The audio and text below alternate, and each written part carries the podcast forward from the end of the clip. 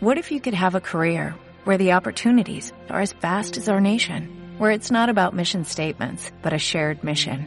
At U.S. Customs and Border Protection, we go beyond to protect more than borders, from ship to shore, air to ground, cities to local communities. CBP agents and officers are keeping people safe.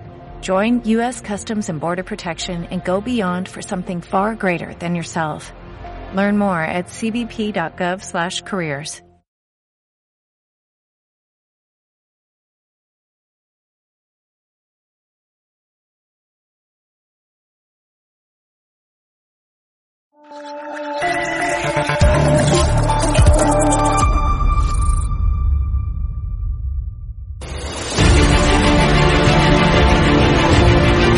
usted está siendo investigada por presunta administración desleal. Es una vergüenza que la extrema derecha media... ¿Quién es la extrema derecha? Los que contratan...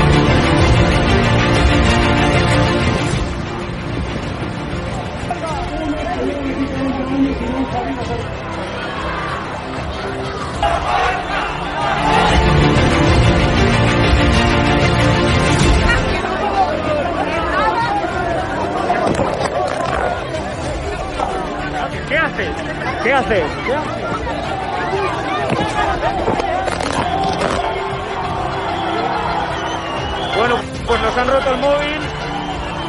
Eh, nos acaban de romper el móvil por detrás.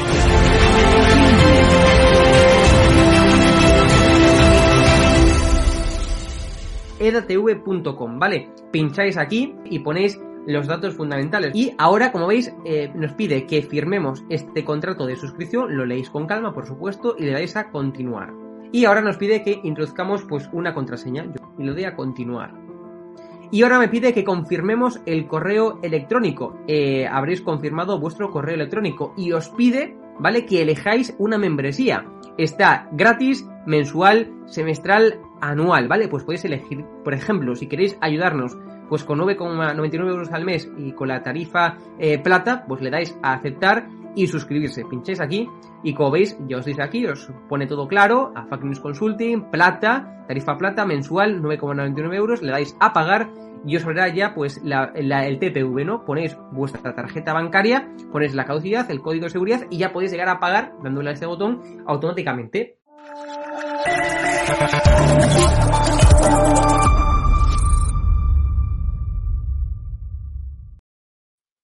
Muy buenos días, buenas tardes, espectadores y amigos de Estado de Alarma. ¿Cómo estáis? Las 13 horas, eh, 3 minutos, 12 y 3 minutos en las preciosas, maravillosas Islas eh, Canarias. La autocita en este oficio siempre es una horterada, pero hoy me lo pide el cuerpo y me vais a perdonar que le dedique 30 segundos a deciros dónde estoy. Acabo de llegar hace menos de media hora y me he instalado a toda velocidad para ser fiel a mi cita con todos vosotros, a mi cita de la una de la tarde, a escasos kilómetros, a escasos kilómetros de donde en 1558 el emperador Carlos I de España y V de Alemania falleció después de pasar los dos últimos años de su vida recluido en el monasterio de Yuste. El primer monarca y el primer emperador y el primer gran líder, por hablar en términos modernos, que convirtió a nuestro querido país, que se sigue llamando España, aunque les pese a algunos, en un imperio donde no se ponía el sol y cuyos dominios ayudó a extender más allá eh, de las fronteras imaginables en aquella época, su hijo Felipe II. Estoy, como os digo, a muy pocos kilómetros y pretendo descansar unos días, pero sin hacerlo del todo porque quiero seguir siendo fiel a mi cita con todos vosotros durante todos los días, de lunes a jueves, por tanto, esta semana.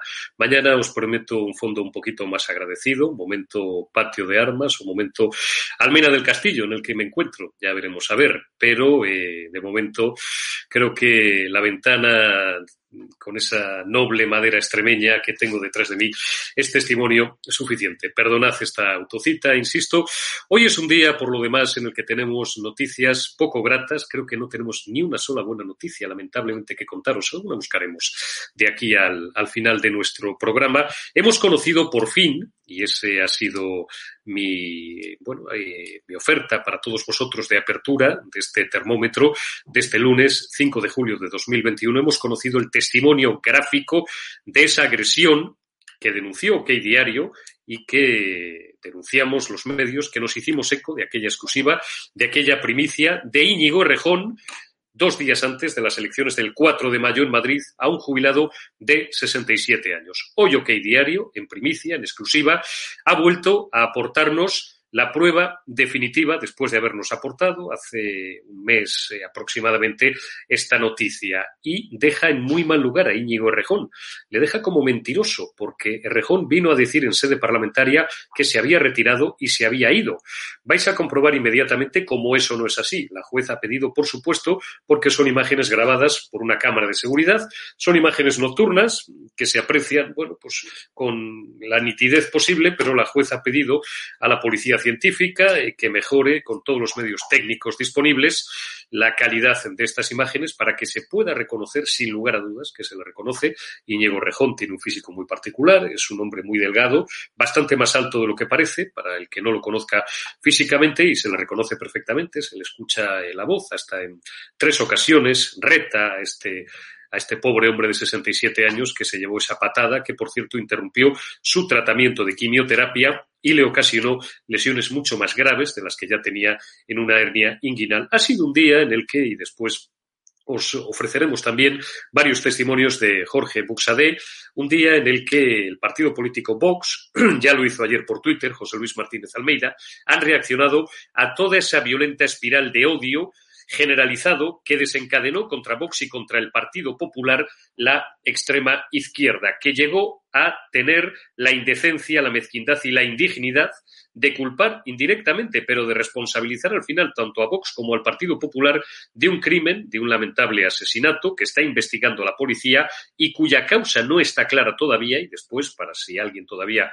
no está, porque estamos en verano y no todo el mundo tiene por qué estar siguiendo el minuto al minuto de la información en el tema cuya causa, digo, no está esclarecida. No está del todo claro que sea un asesinato homófobo que le hayan matado a este pobre Samuel, a este chico de La Coruña, por su condición sexual. Podría ser una de las motivaciones, pero no la única. Y yo en esto, después de 31 años de oficio, siempre atiendo a lo que me dicen las fuerzas y cuerpos de seguridad del Estado. En este caso, la policía, que está investigando, como digo, este crimen, horrendo crimen sucedido hace dos noches, hace dos madrugadas, en la playa del Orzán, en la playa de Riazor, que como sabéis los que conocéis La Coruña, es la tradicional zona de copas de la que hasta 1977 era la capital gallega. Hoy lo es Santiago de Compostela. Eh, hubo un tuit muy desafortunado de Juan Carlos Monedero, que creo que lo tenéis en imagen y que luego comentaremos, eh, y un tuit también, eh, y lo lamento por ella, de Martu Garrote, que mm, con toda probabilidad acaben con los dos sentados en el banquillo. También os hablaremos de cómo esa incitación al odio ha seguido a lo largo del día de hoy. A primera hora desayunábamos con un artículo del conocido periodista de la ultraizquierda y habitual defensor de las tesis de Podemos, Javier Aroca, comparando al líder del Partido Popular y a Pablo Casado y de paso a todo su grupo parlamentario con los nazis, eh, diciendo que había hecho unas intervenciones fascistas en las últimas semanas y que había sido jaleado por su grupo parlamentario. Supongo que este es otro que no va a tardar en sentarse en el banquillo porque todo esto es querellable. Veremos por lo demás la ovación que le dedicaban ayer en la Plaza de Toros de las Ventas al alcalde de Madrid, a José Luis Martínez Almeida, al que directamente apuntaba, le faltó en una diana, como hacían la izquierda Berchale y los batasunos de la época de los 80 y de los 90, con los eh, líderes y los representantes políticos españolistas, digo, le faltó a Monedero poner una diana con la cara de José Luis Martínez Almeida. Ayer le aclamaban, a última hora de la tarde, al alcalde de Madrid y portavoz nacional del Partido Popular, lo cual vuelve a demostrar y me vais a permitir, porque nunca me he referido en público y mucho menos en, un espacio informativo como este termómetro que dirijo y presento para vosotros, de tal suerte a las redes sociales. Las redes sociales cada día estoy más convencido de que son basura por lo menos en un 70% de su contenido. Por supuesto, los que tenemos un perfil público y nos dedicamos al periodismo, a la política o a cualquier otro oficio, pienso también en deportistas, en artistas, estamos condenados, y digo bien condenados, a tener por lo menos una cuenta de Twitter otras redes sociales como Instagram, que están muy bien para poner fotos y, mentir acerca de los sitios donde veraneas, o Facebook, pues ya prácticamente que ha pasado la historia, pues son prescindibles, pero no nos queda más remedio que tener Twitter. Pero Twitter es un auténtico estercolero en el que cada día cuesta más el navegar, el moverte y el respirar. Es un eh, repositorio de odio y de basura de las frustraciones y de la rabia de mucha gente muy ideologizada, tanto por un extremo que por otro, que aprovecha el anonimato, entre comillas, de la red que no lo es para verter, para verter este tipo de suciedades. Eh, saludo ya a nuestros invitados de hoy, a Mario Garcés, portavoz adjunto del Grupo Popular en el Congreso. Mario, ¿cómo estás? Muy buenos días o buenas tardes, como prefieras. ¿Qué tal? Muy buenos días, Eurico. Me gustaría estar ahí, ¿eh? detrás de la ventana. Bueno, oye, eh, tengo una mesa reservada a las dos y media aquí en el, en el comedor. No quiero decir exactamente tampoco dónde, dónde me encuentro, pero bueno, ya os he dado muchos datos. Esto es una especie como de, de palacete, ¿no? De, de castillo. Y, y, tenemos reservada una mesa a las dos y media, una mesa con las humildes viandas, pero maravillosas viandas de toda esta maravillosa zona de Extremadura, que es una de las comunidades que yo peor conozco y que tenía muchas ganas de conocer y sobre todo me hace una especial ilusión conocer. Y tú antes me recomendabas varios sitios cuando estábamos todavía fuera de cámara para eh, alrededor del monasterio, del monasterio de Yuste. Uh -huh, uh -huh. Cristina Seguí, muy buenas tardes también. ¿Cómo estás, amiga? ¿Cómo estamos, señor? Nada, no tan bien como tú, porque todavía no me he ido de vacaciones. Pero bueno, bueno aprovecha hasta que no te, no te lo clausuren por, por la ley de memoria histórica. Debe ser Ahora, ahora, ahora vamos, ahora vamos a hablar de la ley de memoria histórica. Por cierto, a final de mes me iré también unos poquitos días, pero me iré a la playa, a la costa levantina, un poco más hacia el norte, tirando hacia Castellón, a un punto muy cercano eh, del que tú, del que tú habitualmente moras y del que tú, del que tú resides, que es la costa que a mí más me gusta, lo que hay entre Valencia y la Castellón, esa, esa maravillosa autopista A7, subiendo todo hacia arriba. Vamos a cumplir antes un compromiso y luego ya vamos entrando en, en debate. Eh, le voy a dar paso a Josué Cárdenas, que yo creo que debe estar ahí preparado. ¿Dónde está Josué Cárdenas? Bueno, pues está a las puertas de una rueda de prensa que tú me dices, Alberto, cuando esté preparado Josué, que ofrecía esta mañana la ex portavoz de Podemos, Isa Serra, de la cual ayer, también merced a otra exclusiva, otra primicia de OK Diario, conocimos que eh, había sido condenada Muy buenas, a 19 meses Campano, por esa agresión que ella negaba. Mario, Le doy paso a Josué que veo que no tiene de Podemos, donde pueden comprobar que no hay ninguna, ninguna marca ni nada, pero bueno, hemos estado intentando hacer las preguntas que nadie se atreve a la señora Isa Serra. ¿Qué es lo que ha pasado? Que nos han vetado. El Partido de la Democracia, supuestamente, el Partido de la Libertad de Prensa, pues ha vetado a estado alarma. Nos temen, les ponemos muy nerviosos y no nos han dejado pasar. ¿De qué se ha hablado? Bueno, se ha hablado de la OCDE, se ha hablado de política a nivel general, del sueldo mínimo, pero ha habido una pequeña pregunta, a, bueno, a ruido de bombo y platillo para la señora Isa Serra y para absolverla de alguna manera mediante los medios afines, que ha sido pues el hecho de esa encausación que se le ha hecho a la señora Isa Serra. Bueno, ella ha negado todo, como la canción de Sabina, ha dicho que no ha pasado nada y que bueno, que todo es una campaña de OK Diario y de los medios como estado de alarma para acabar con ella y con las personas que luchan por los derechos humanos. Eso es lo que ha comentado. Pues muchísimas gracias, Josué Cárdenas. Eh, cuídate, cuida tu integridad física, que ya sabemos cómo se las gastan algunos de los hooligans eh, de estas formaciones políticas de ultraizquierda. Lo has sufrido en tus carnes en las últimas semanas en varias ocasiones y, como os digo, ayer, gracias a una primicia de OK Diario, conocíamos que Isa Serra había sido condenada a nada más y nada menos que 19 meses de prisión. No cumplirá porque al carecer de antecedentes penales y ser una condena inferior a los 19 meses, esta condena ya, menos que Mario me diga lo contrario, no tiene recurso posible, ya es la, la última condena, puesto que eh, es el Tribunal Supremo quien, quien, ha, quien la ha emitido. Digo, no ingresará en la cárcel, pero se considera probado algo que ella siempre ha negado. Es decir, a ella no la meten en la cárcel, Mario, por eh, ser una adalid y una defensora de las causas perdidas de esa pobre gente a la que le arrancan su casa o la desahucian. A ella la condenan por agresión y desacato a la autoridad y, bueno, pues por, por, propinar alguna patada o hacer algún tipo de agresión física, de agresión leve, por supuesto, porque hablamos de antidisturbios, en concreto a una, a una de las antidisturbios que, que procedió a su, a su filiación, pues eh, la llamó ustedes me van a disculpar, eh, la llamó puta, cocainómana, la acusó de, abro comillas de nuevo, sí, follarse a todos los eh, policías de su unidad, etcétera, etcétera. Esto fue en enero, febrero de 2014. Este angelito, Isa Serra, a la que hemos estado pagando el sueldo como diputada autonómica, todos los madrileños, y que finalmente ha caído. Ahora, lo que me llama también la atención, Mario, y ya te dejo, te dejo el balón, es que cada condena contra cada miembro de Podemos, vuelvo a la red basura Twitter, bueno, pues supone que tenemos tribunales fascistas, tribunales de excepción. Estos tíos solo aceptan la justicia cuando se les da la razón a ellos. Bueno, hay que explicar cosas básicas últimamente en este país, ¿no? Que existe una legalidad penal y que el incumplimiento de la legalidad penal lleva aparejadas sanciones penales. Y que esas sanciones penales van desde la cárcel hasta la privación de determinados derechos civiles y que no estamos desprovistos ninguno de poder cometer un delito. Y que cuando se comete un delito tiene consecuencias. Y aquí vamos a verlo en su justa magnitud. Si un ciudadano que no se dedica a la política comete un delito, evidentemente se sustancia y se residencia en su esfera privada. Cuando es un político, evidentemente tiene una repercusión mayor. Y tiene una repercusión mayor porque en este caso, además, las agresiones se realizan contra un agente de la autoridad. Fijaos, estamos hablando durante estos días del caso de Íñigo Rejón, que hablaremos después. Estamos hablando del caso de Isa Serra. Estamos hablando de personas que en su esfera privada cometen actos atroces, abominables irreprochables penalmente. Evidentemente no entrará en la cárcel, pero tiene que tener consecuencias. Políticamente, si una persona realmente se dedica a la política sobre la base de un determinado fundamento ético y sobre la base de lo que puede ser su ejemplaridad, no puede seguir en política si, por ejemplo, ha agredido a un policía. Por cierto, con expresiones tan embristas y tan sexistas y tan feministas como puta, te has follado a toda la unidad o todo lo que quieras. Este es el nivel. Y lo mismo cuando Íñigo Rejón aparentemente agrede a una persona en la esfera privada.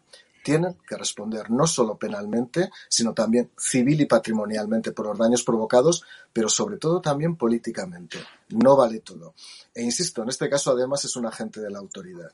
Para ellos la policía debe ser una especie de cuerpo denigrante, un cuerpo totalitario, un cuerpo represor y lo que es sencillamente es un cuerpo que se encarga de velar por la seguridad y por el cumplimiento de la ley. Como estas cosas son tan básicas que no se han dado cuenta ellos, lo que me preocupa es que haya gente que les siga y todavía siga asimilando este discurso antimilitarista, antipolicía, antifuerzas de seguridad, lo cual demuestra que todavía hay mucho por hacer en materia de pedagogía en este país.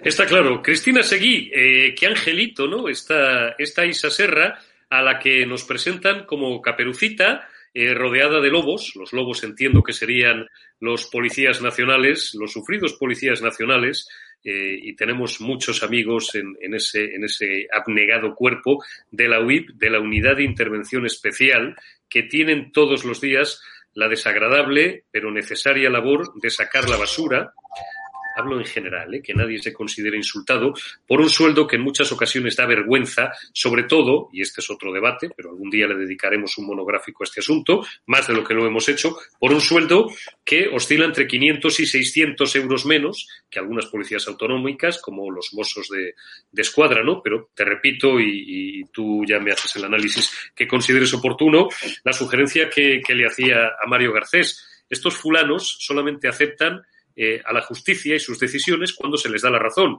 Cuando eso no es así, porque los delitos son tan, tan graves y tan flagrantes como el que estamos describiendo de la tal Isabel Serra, pues tenemos tribunales de excepción, tenemos jueces fascistas, tenemos jueces del sistema, eh, etcétera, etcétera, etcétera. Resulta ya cansino y algo nauseabundo ¿no? este discurso de la, de la izquierda y de la extrema izquierda, Cristina.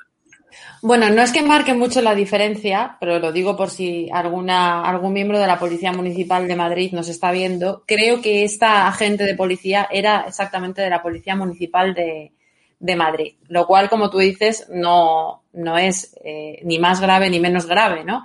Pero al final lo que subyace aquí es que eh, no es que ellos tengan un desprecio absoluto por la policía, sino que eh, ellos proceden de un eh, sustrato ideológico, de unas convicciones en las que aquel que pertenece a las fuerzas y cuerpos de seguridad del Estado y que éstas no están constituidas por gente que ha jurado cargo al chavismo y que funciona para lo que sí que es efectivamente reprimir, asesinar y, y, violar a homosexuales en dependencias eh, policiales, como ocurre en Venezuela, donde a los homosexuales les meten la punta del fusil por, por, por el ano. Eso es lo que hacen la policía chavista, que ellos sí quieren transformar eh, aquí en, en España, ¿no?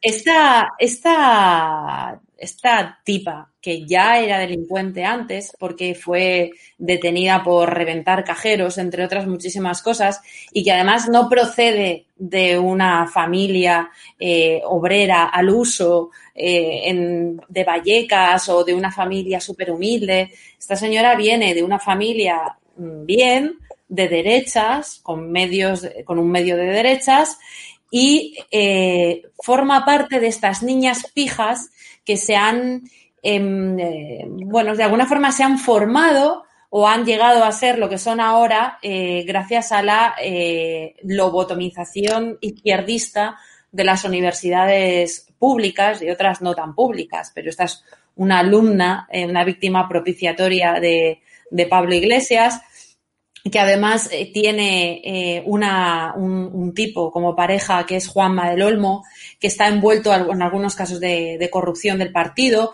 imputado, que tenía una página web en la que se vendían, eh, se vendían guillotinas, eh, aludiendo a, a, a, que había que cambiar de régimen, las, la Tercera República, que por lo tanto había que cargarse al rey, y forma parte de un partido que siempre ha premiado a los medios, a los, a los miembros de su partido con cargos por tener una naturaleza violenta con acciones de, delictivas aberrantes. Tenemos al tal Albert Canarias, eh, que también está siendo procesado por patear la cabeza de sí, en este caso un antidisturbios en, en La Laguna en 2013, si no me equivoco, ¿no? Eh, bueno, pues este es el tipo de, de gentuza. Y luego, obviamente, lo que acaba de decir Mario, ¿no?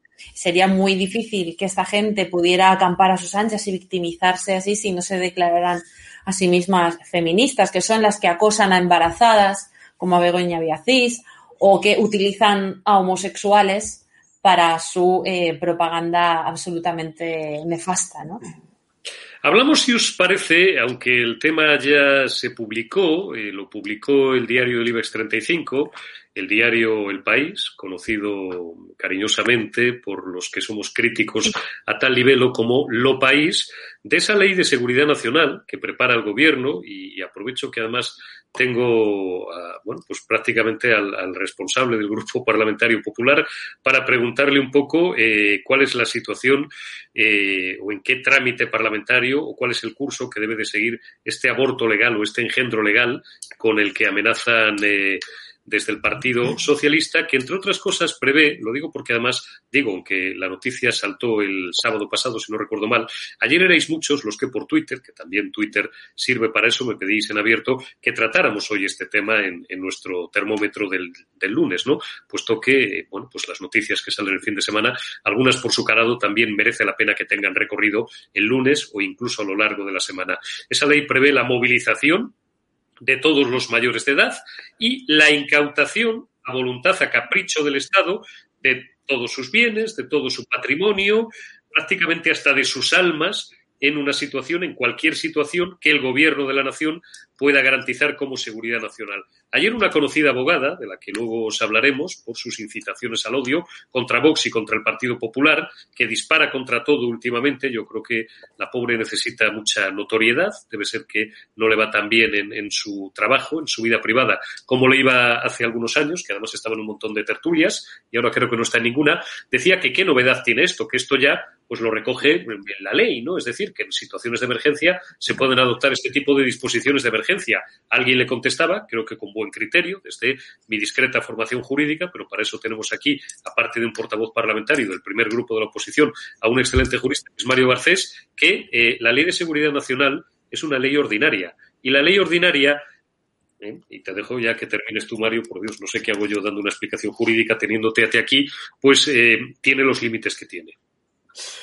Bueno, vamos a empezar por, por, poner un poco de orden conceptual a todo esto. Que en situaciones de emergencia bélica, posbélica, emergencia social o emergencia sanitaria, un gobierno pueda movilizar a toda su población mayor de edad es algo que existe desde hace cientos de años, desde Estados Unidos hasta Italia. Ahí no hay ningún tipo de controversia. Lo digo por dejar las cosas claras. Es más, en el año 2015 yo participé con un grupo de expertos, yo era subsecretario y después siendo secretario de Estado seguía haciendo el mismo trabajo en el desarrollo de una ley parecida. Esa es la realidad. Ahora bien, para poder regular derechos fundamentales, como es la propiedad privada o la privación temporal o parcial de la propiedad privada o la movilización de todas las personas mayores de edad para realizar prestaciones individuales, se requiere una ley orgánica. ¿Y por qué esto? Porque afecta a derechos fundamentales y a libertades públicas. No se puede hacer a través de una ley de seguridad, que es una ley ordinaria. ¿Por qué? Porque con esto lo que pretende el gobierno socialista es establecer un marco de movilización contando solo con los apoyos de sus aliados. Y ahí es donde tenemos, tememos todo lo peor. Tememos que esta ley incluya medidas que sean, desde luego, limitativas de derechos absolutamente sin justificación. Por eso se exigen mayorías absolutas en estos casos. Por eso se exigen dos tercios del Congreso de los Diputados, para que haya una fuerza parlamentaria suficiente que vele para que no haya ningún tipo de abuso. Mirad, voy a contar una cosa, lo contaba ayer en otra televisión. Cuando ocurrió lo de Filomena en, Madrid, ahí me sorprendieron algunas reacciones, ¿no? Yo en esto, no sé si soy perfecto o imperfecto, pero yo nací en Jaca y yo durante muchos años nos ha nevado en Jaca. Lo que hacíamos por bando municipal era que todas las personas salíamos a limpiar mayores de edad nuestras casas. Y no pasa absolutamente nada. Se hace en Finlandia, en Noruega, en Estados Unidos. Pero porque es un llamamiento a la población a ejercer su responsabilidad individual. Y hablo como liberal que lo soy.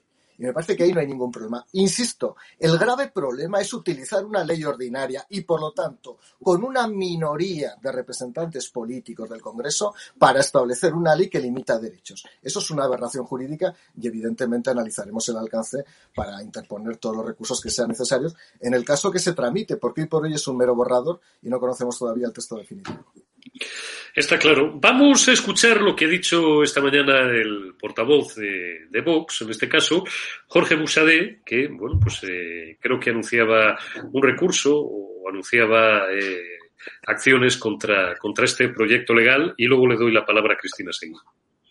¿Será capaz Sánchez de imponer obligaciones requisas de bienes, censura a la libertad de prensa solo de los españoles? O los inmigrantes también quedarán sujetos a esta ley de seguridad nacional, porque ya no se podríamos encontrar ante la locura de que esos inmigrantes ilegales a los cuales el gobierno de Sánchez quiere reconocer derechos, garantías, ayudas, subvenciones, no queden sujetos a las obligaciones de la ley de seguridad nacional.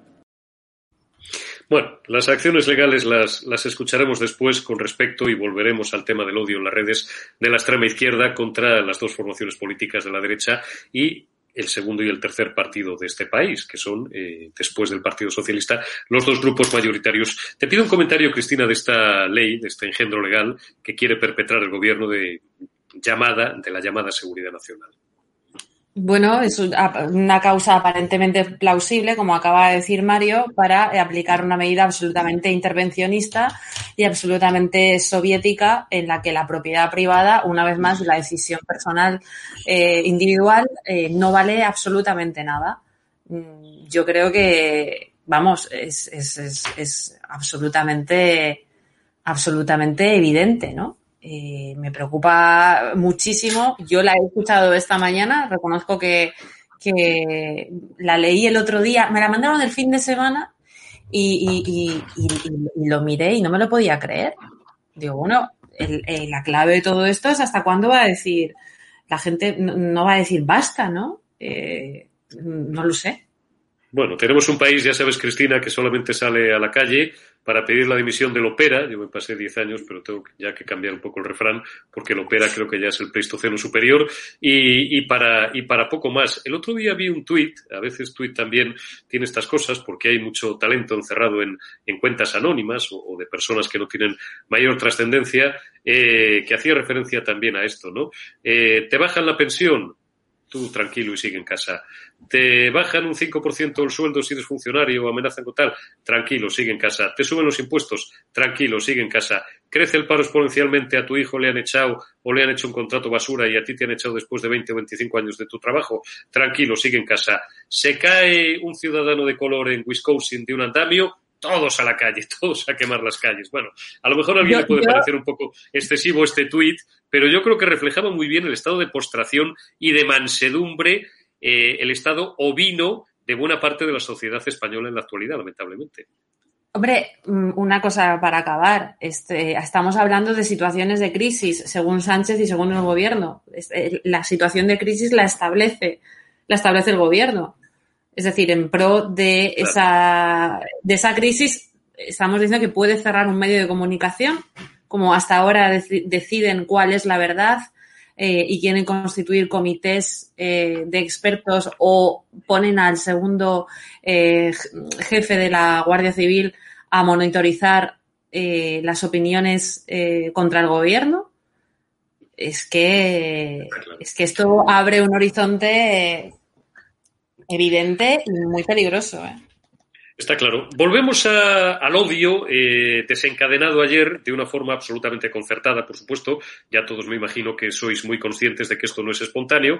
En las redes contra Vox y contra el Partido Popular. Y dentro del Partido Popular, concretamente, contra la persona, en este caso, de José Luis Martínez Almeida. ¿Por qué contra José Luis Martínez Almeida? Y voy avanzando, aunque ya a lo mejor ayer los que tengáis Twitter, los que sigáis las redes sociales, pudisteis verlo. Bueno, pues porque la extrema izquierda le pedía, y la izquierda, que ondeara la bandera LGTBI durante las llamadas fiestas del orgullo y como la ley establece que no pueden ondear más banderas que las oficiales, José Luis Martínez Almeida directamente pues dijo, pasamos al siguiente asunto. Bueno, pues Monedero, Juan Carlos Monedero, escribía un tuit, probablemente uno de los tuits más infames, más repugnantes y más nauseabundos, y que le retratan como persona, incluso como persona humana, aunque a veces no lo parezca, que diría el recordadísimo Ángel Garó, culpando, estableciendo que como el Pisuerga pasa por Valladolid y él habitualmente lleva zapatillas deportivas, caras pero deportivas, Almeida tiene la culpa de un crimen, un lamentable y execrable asesinato, que esperemos que la policía resuelva cuanto antes, puesto que ya parece ser que están parametrizados los autores o los presuntos responsables del mismo, porque hay cámaras de seguridad, que ocurría a 600 kilómetros de la capital de España. Vamos a escuchar primero eh, Buxadedos, Alberto, vamos a escuchar primero, porque también incluía Vox en el mismo saco, lo que ha dicho esta mañana Jorge Y después del portavoz de Vox paso al portavoz del Partido Popular, porque este asunto le, atañe directamente. Escuchamos primero Buxade.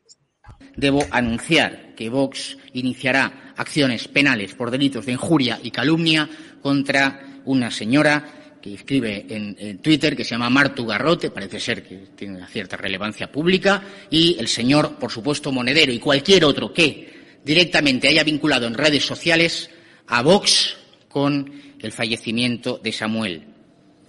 Son tan indignos que ni siquiera han esperado oír las declaraciones del padre de Samuel, que esta misma mañana nos ha dicho a todos, en una manifestación de sentido común, que ni quiere banderas, ni quiere eslóganes políticos en el funeral por su hijo. Y, por supuesto, nosotros vamos a respetar indiscutiblemente esto. Pero esos que en redes sociales y públicamente han vinculado ese fallecimiento a los planteamientos políticos de Vox de forma falsaria tendrán que responder ante los tribunales de esas injurias y de esas calumnias. Y, por supuesto, saben ambos y cualquiera otro que pongamos en la lista que Vox va a ir hasta el final en el ejercicio de esas acciones. Que busque el señor Monedero la contestación a la demanda y su declaración como investigado en los libros y en los manuales del comunismo clásico, quizá en las citas del Che Guevara o de Stalin o de Carlos Marx al respecto de los homosexuales, podrá tener él justificación de lo que dice, porque, por supuesto, el fundamento teórico y el fundamento intelectual de esta izquierda caviar está en el estalinismo y en el islamismo radical. Bueno, hemos escuchado al portavoz de Vox. Antes de darle la palabra al portavoz adjunto, a Mario Garcés, del Partido Popular del Congreso, por ir cerrando bien cada fractal y ser ordenados, vamos a ver el pantallazo. Eh, no tenía puestas las gafas, pero creo que no lo habíamos visto. El pantallazo de nuevo de José Luis Martínez Almeida, donde, bueno, pues decía que no todo vale en política y que esto retrata evidentemente a, a Juan Carlos Monedero como, como persona, incluso insisto, como persona, como persona humana, aunque a veces no, no lo parezca. Y quiero ver también en este punto, para que luego ya no se nos pase, eh, ver esos 30 o 40 segundos que tenemos por ahí, Alberto, de la ovación con la que, cariñosa ovación, con la que ayer los madrileños que estaban presentes en la Plaza de Toros de las Ventas, por cierto, corridón, tres orejas no se ven todos los días, eh, le propinaban, eh, cariñosamente digo, José Luis Martínez Almeida. Vemos ese vídeo y después le doy la palabra a Mario.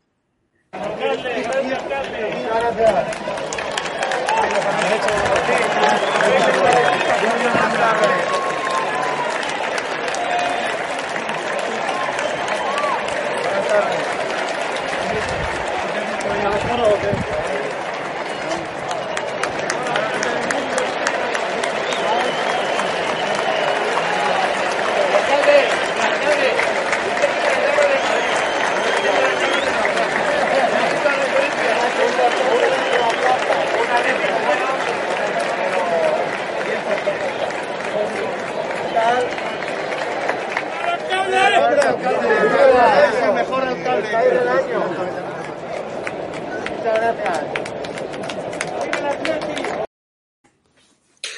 no todo vale en política y mientras comienzas a, darme tu punto de vista, eh, le voy a pedir también a Alberto que de fondo, mientras tú hablas, nos ponga el pantallazo de un artículo con el que nos hemos desayunado esta mañana, otro artículo absolutamente infecto, aunque perro no come carne de perro, de Javier Aroca en el diario.es, donde calificaba al líder del Partido Popular, a Pablo Casado, directamente de fascista y prácticamente os comparaba también al Grupo Parlamentario Popular mm, por aplaudir un fascista casi con Adolfo Hitler y con los nazis. Eh, ¿Hasta dónde vamos a llegar? ¿Cuál será la de mañana y la de pasado?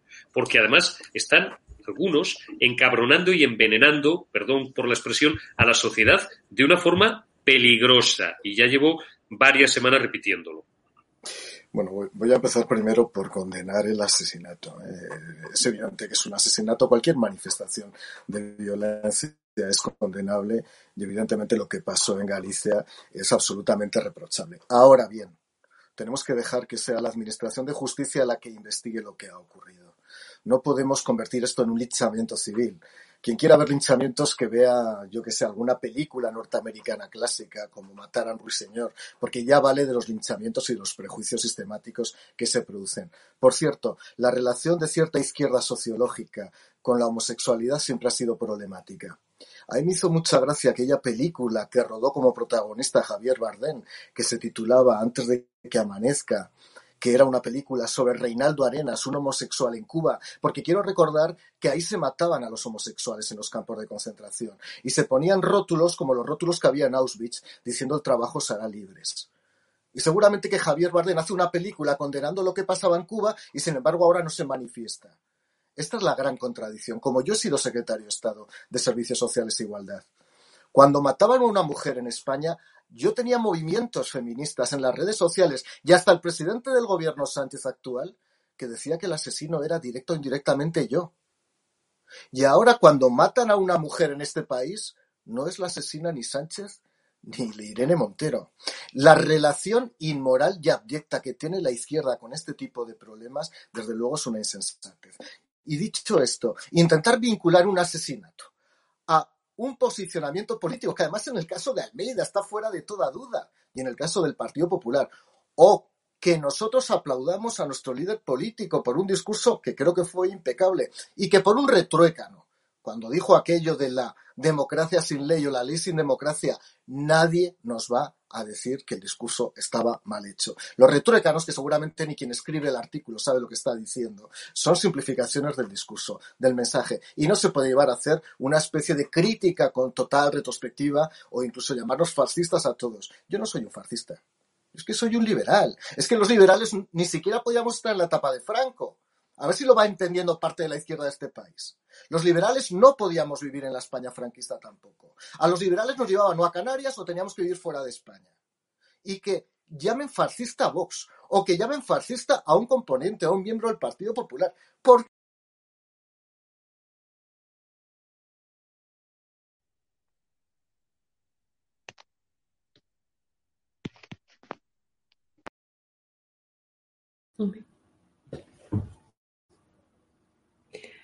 Bueno, pues me parece que nos hemos caído, ¿no?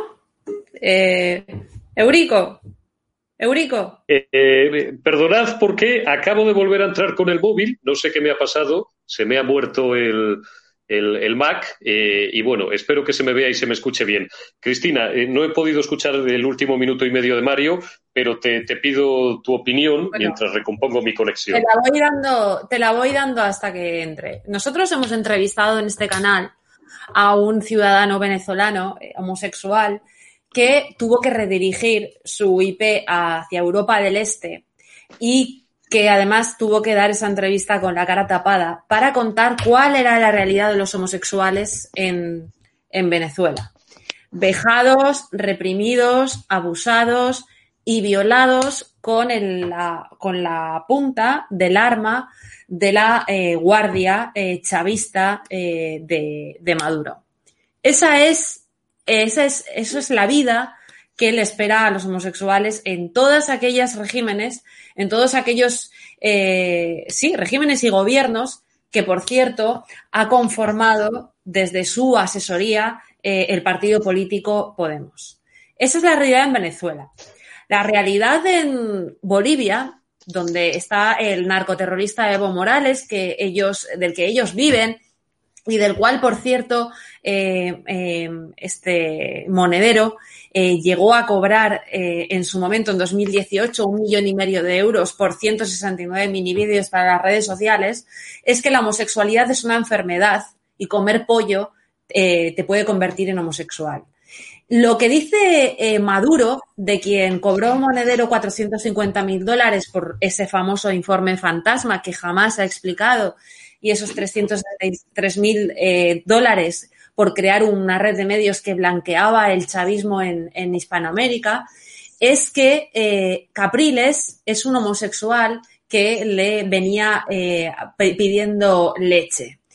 Eh, Irán, ese régimen que ha forrado a Podemos, que le ha puesto la televisión, Hispan TV, y que eh, Pablo Iglesias dijo que ahí tenían que cabalgar contradicciones porque reconocen que había represión contra los homosexuales, a los cuales queman de las grúas, porque a los homosexuales en Irán se les aplica la pena capital. Si quieres sobrevivir siendo homosexual, estás obligado hacerte la operación del cambio de sexo que ha eh, convertido a Irán en el país del mundo con más tasas de suicidio eh, por, esta, por esta causa, ¿no? Eh, así podríamos estar infinitamente. Cuba, que es paradigma de la represión comunista a los homosexuales. Existieron los famosos UMAP, que fueron los campos de trabajo.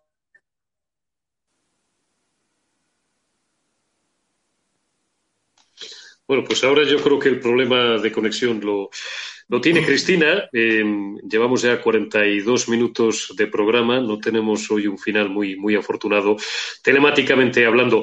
No sé si quieres añadir algo más, Mario. Yo siempre tengo la curiosidad, y contigo lo he hablado a veces en privado, porque yo sé que luego eh, parte de la política, no digo que sea una puesta en escena, pero que luego muchas veces los representantes, y yo he tenido oportunidad de, acompañarte en, en, alguna ocasión o de estar por el Congreso, saludarte y saludar también a otros amigos de otros grupos parlamentarios, luego esto, en el fondo, porque no podía ser de otra manera, es más cordial, pero sí que es verdad que cuando eh, Juan Carlos Monedero ya no es diputado, Martu Garrote, por ejemplo, a la que conocemos de otros años en otros medios de comunicación, años atrás, de tertulias políticas, pero muchas veces también estas incitaciones al odio vienen por parte de señores o de señoras que eh, tienen aposento en sede parlamentaria y a las que sí que luego me imagino que llegará un momento no es el caso tampoco de Javier Aroca hoy, porque Javier Aroca es un periodista y tal, ¿no? Pero digo, hay muchas veces que es un diputado el que insulta públicamente a través de las redes tal a un diputado o a una diputada de un grupo que es de signo contrario al suyo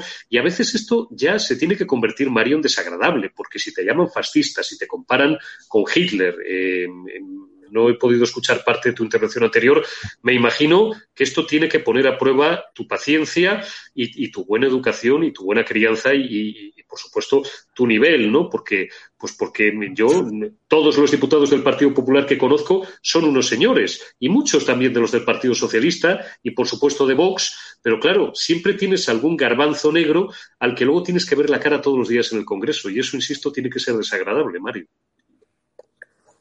Fíjate, eh, primero me gustaría acabar una cosa que no he podido decir antes, porque creo que es fundamental. En el caso de la agresión o de la aparente agresión de Rejón, imaginaos que saliera todo el gremio de la discapacidad, el CERMI, que representa a cuatro millones de personas con discapacidad en España, diciendo que Rejón le ha agredido por ser una persona con discapacidad. Pues no lo sé si lo ha agredido por ser una persona con discapacidad. Como yo no sé si la, el asesinato de Samuel obedece a un ataque homófobo no. Dejemos que sea la justicia la que investigue, pero no hagamos estos apriorismos, por cierto, que los asume muchísima gente, no solamente de izquierda. Me sorprende ver a alguien de derecha, incluso en las redes sociales, comprando este tipo de producto averiado de la izquierda. Seamos prudentes. Mira, yo recuerdo, estaba en viaje oficial, cuando salió publicada la sentencia de la manada que fue tan criticada antes del recurso de casación, como Pedro Sánchez emitió un tuit a los 20 minutos de conocerse la sentencia de la manada. La sentencia de la manada tenía 200 folios. No se la había leído. Está no claro. se la había leído. O sea, actuamos aquí con apriorismos y a partir de ahí, pues viene ya el insulto que es la banalización más absoluta y la trivialización del discurso político. A mí, la verdad es que no me han llamado facha y si me llaman facha colectivamente me da igual. Pero me molesta cuando llaman facha a Vox, me molesta porque la mayor parte de las actitudes yo hasta las puedo compartir. Soy un liberal Claro. y desde luego me distancio mucho del conservadurismo muchas veces. Pero es verdad que hay afirmaciones que cuando les llaman fachas no lo llevo a entender. Y soy el primero que les protege, porque me parece inaceptable. Me parece inaceptable en un país que entiende que el, liberalismo y el conservadurismo, la diferencia que había entre Sagasta y Cánovas, es la misma que hay entre izquierda y derecha, es que tenemos un problema. Tenemos un problema. Es que este país piensa que la izquierda éramos los liberales y la derecha los conservadores. No es verdad. El socialismo surge a finales del siglo XIX, rompe la tradición de alternancia entre conservadores y liberales en este país. Y los conservadores y liberales nos concentramos en la derecha, el centro derecha de este país, que es donde tenemos que estar concentrados para luchar contra los movimientos totalitarios de la izquierda. Esa es la realidad desde hace 20, desde hace 100 años. Por consiguiente, cada vez que escucho la palabra facha, me parece que quien la pronuncia es un ignorante, es un abyecto moral y lo que necesitaría es pasar por, las, por una escuela, por una escuela básica. ¿eh? Pero no hace falta ir a la universidad. Ahora, creo que tampoco les interesa. Lo hemos hablado, tú lo conoces, Eurico, hemos estado en el Congreso juntos. Hay un nivel de impostura, de interpretación, de Correcto. telepoder. Es el telepoder, es decir, es buscar el tuit, el exabrupto, el espasmo retórico con el objetivo Correcto. de tener 10 segundos de fama y así no vamos a ninguna parte. Así no vamos a ninguna parte y sobre todo, y aprovecho y ya vamos cerrando a vida cuenta de, de lo accidentada que está siendo hoy, sobre todo la parte final del programa por, por, por los temas de conexión. Eh, creo que era el otro día Carmen Calvo y algún otro ministro o ministra socialista, quien le hemos oído recientemente, mm, pomposamente, eh, bueno, auto, autoproclamarse como los herederos de las Cortes de Cádiz, de las Cortes Liberales de 1812, cuando realmente lo que son herederos, y no le llaman el felón de casualidad a Pedro Sánchez, es más bien de la etapa posterior. Ese Fernando VII que dijo marchemos todos por la senda constitucional y luego, en cuanto amarró el poder, mandó fusilar a Torrijos y a los suyos y inauguró aquella década ominosa, aquellos diez años, probablemente los diez años más eh, lamentables y más oscuros de la historia de la historia de España. Vamos a ir terminando y, lo hacemos bueno pues con el tema que os proponíamos de, de cabecera de arranque que es ese vídeo de la agresión que ahora sí vamos a ver, ya para cerrar, digo, para cerrar en alto, como me gusta a veces hacer con los programas, de la agresión de Íñigo Errejón, que la jueza ya tiene en su poder, cuya calidad técnica ha pedido a la policía científica que mejore, pero que no deja lugar a dudas. Vete preparándolo, Alberto, o suéltalo cuando puedas, y cerramos ya un turno de palabra acerca, acerca de estas lamentables imágenes de alguien que es líder de un partido político, a la que, por cierto, hay una encuesta del diario El Mundo, coloca como el líder mejor valorado, eh, no tengo ningún motivo para dudar de esa encuesta, pero que Dios o Santa Lucía les conserve en la vista a quienes colocan a Íñigo Rejón como el líder mejor valorado. Vamos con el vídeo, Alberto. 2 de mayo de 2021, poco antes de las 11 de la noche. La cámara de la calle de la Fe, esquina con la calle de Salitre, está en dirección a la plaza de Lavapiés. En la esquina superior derecha se ve una imagen compatible con la denuncia realizada por un vecino del barrio que asegura haber recibido una patada en la barriga del diputado Íñigo Rejón aquella noche. Todo esto sucede en la esquina con la calle de Buenavista y coincide en fecha y hora con el relato realizado por el denunciante ante el Juzgado de Instrucción número 16 de Madrid hace dos semanas. Por eso, la jueza le ha pedido a la policía científica que aclare esta imagen. Poco después aparece en la escena un repartidor de una cadena de comida rápida en bicicleta que los agentes están tratando de localizar como testigo para sumarlo a los otros dos que ya han prestado declaración. El vídeo finaliza con el grupo de Rejón en la esquina de la calle Salitre junto a un comercio de alimentación y el diputado y portavoz de Más País girándose en actitud desafiante hacia el lugar donde han ocurrido los hechos, mientras sus acompañantes intentan llevárselo de la zona. Son poco más de las 11 de la noche.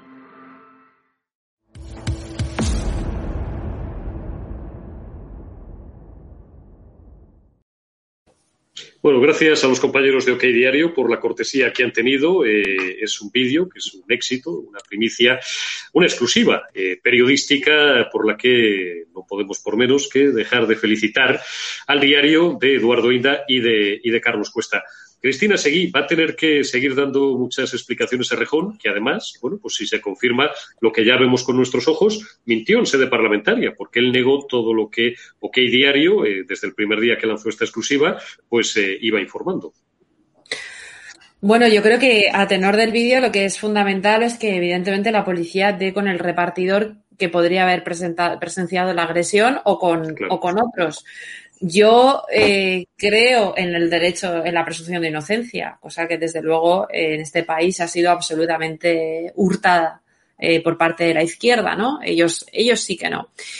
Mm, sí que veo que este hombre tiene ganas de, de bronca, eso es seguro, seguro pero es muy importante ver eh, qué ha pasado ahí, ¿no? Si ha sido un enganchón común, si este sujeto, evidentemente, que partía con todas las ventajas por su juventud y por su, iba a decir envergadura, sí, es alto, pero es un poco enclenque.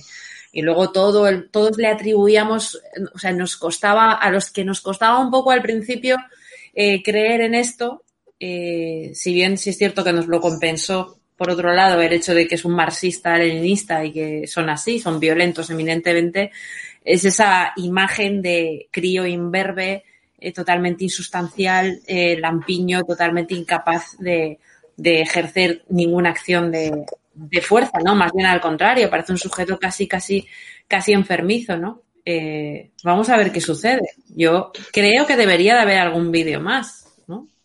Esperemos, seguramente habrá más vídeos. Bueno, cuidado con, cuidado con los enclenques. Rejón es un tipo que me puede sacar a mí 4 o 5 centímetros. Es un tipo que puede estar tranquilamente en el 1,85, en el 1,86. Es, luego, luego es la mitad que yo, como dice, como dice Cristina, un poco, un poco enclenque, digo, de ancho, pero para darle una patada o dos patadas a una persona indefensa tampoco hace falta, tampoco hace falta ser un, ser un titán.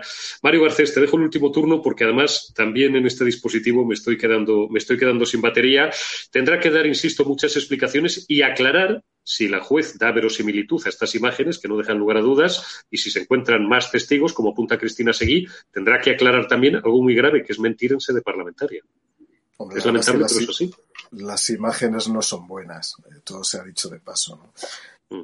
Es verdad que Íñigo Rejón mide un 85, yo estoy con él, me siento Soraya Sáenz de Santa María al lado de Mariano Rajoy. ¿no? Pero yo en esto suelo ser muy cauto, suelo ser muy prudente. Desde mi posición de jurista, ¿eh? lo que creo que hay que hacer es eh, recopilar, recabar todas las pruebas que sean necesarias, desde luego analizarlas y a partir de ahí, si ha mentido, debería presentar su dimisión y debería renunciar a todos sus cargos políticos. Y hablo como político. Eh, nosotros podemos estar sujetos a muchas provocaciones. Estamos sujetos a acosos, a propósito, masculinos y femeninos. ¿eh? Y eso podría dar yo fe de muchos casos. Estamos sujetos a todo tipo de situaciones de tensión. Lo que hay que hacer es evitarlas. Las hay que evitar. Por eso decía muy bien Cristina, vamos a ver cómo se pudo producir el percance, porque es verdad, oye, a lo mejor fue legítima defensa, no lo sé, no tengo ni idea de lo que pudo ocurrir. Pero desde luego tenemos que evitar. Y quiero recordar que Rejón ya eh, experimentó o ya fue protagonista de otro escándalo también una noche en Galicia. Creo que fue en Santiago de Compostela. Yo creo que en 2018. Debe, confundir a alguno, hay que tener mucho cuidado. Yo la noche si salgo es para divertirme, echar unas risas y volverme a casa solo o acompañado. Eso ya depende de cómo ha ido la noche y de las circunstancias. ¿no? Pero es verdad que no, que tenemos que ser muy respetuosos. Tenemos evidentemente que ser ejemplo porque nos están pidiendo que seamos ejemplo los demás. Te acabas de girar, Eurico. Sí, está jugando las CUP, ¿no? Sí. Yo creo que se ha caído. Se ha caído todo. La red y él. Se ha quedado. Despido yo, Mario. Voy a despedir yo. Eh, si no le parece bien, Luego, luego lo verá Eurico y me cantará a las 40, eh, pero bueno, así que tengo que asumir el mando eh, por motivos eh, obvios. Bueno, pues Mario, pues muchísimas gracias por estar aquí. Creo que nos vemos a lo largo de esta semana de nuevo. Muchísimas gracias. Un abrazo besito. fuerte. Pronto. Venga. Y bueno, buenos días o buenas tardes a todos. Muchísimas gracias por estar aquí con, con vosotros. No se va a poder despedir Eurico, pero bueno, volvemos mañana. Eh, esperemos que, que nos compense eh, estos eh, problemillas técnicos. Un abrazo muy fuerte a todos. Muchas gracias.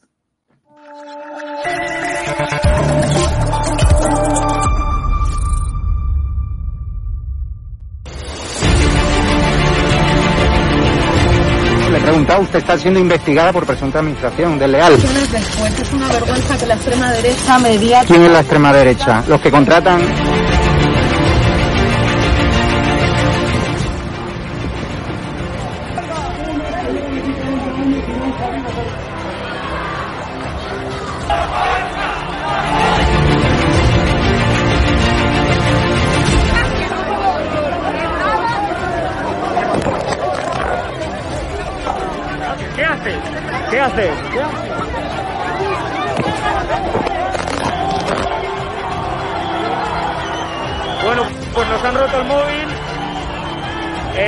acaban de romper el móvil por detrás.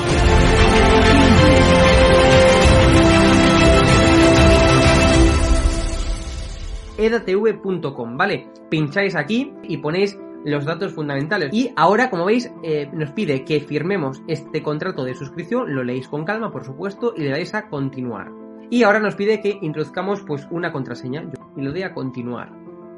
Y ahora me pide que confirmemos el correo electrónico. Eh, habréis confirmado vuestro correo electrónico y os pide, ¿vale? Que elijáis una membresía. Está gratis, mensual, semestral, anual, ¿vale? Pues podéis elegir, por ejemplo, si queréis ayudarnos pues con 9,99 euros al mes y con la tarifa eh, plata, pues le dais a aceptar y suscribirse. Pincháis aquí y como veis, ya os dice aquí, os pone todo claro, a Fact News Consulting, plata, tarifa plata mensual, 9,99 euros, le dais a pagar y os verá ya pues la, la- el TPV, ¿no? Ponéis vuestra tarjeta bancaria, ponéis la caducidad, el código de seguridad y ya podéis llegar a pagar dándole a este botón automáticamente.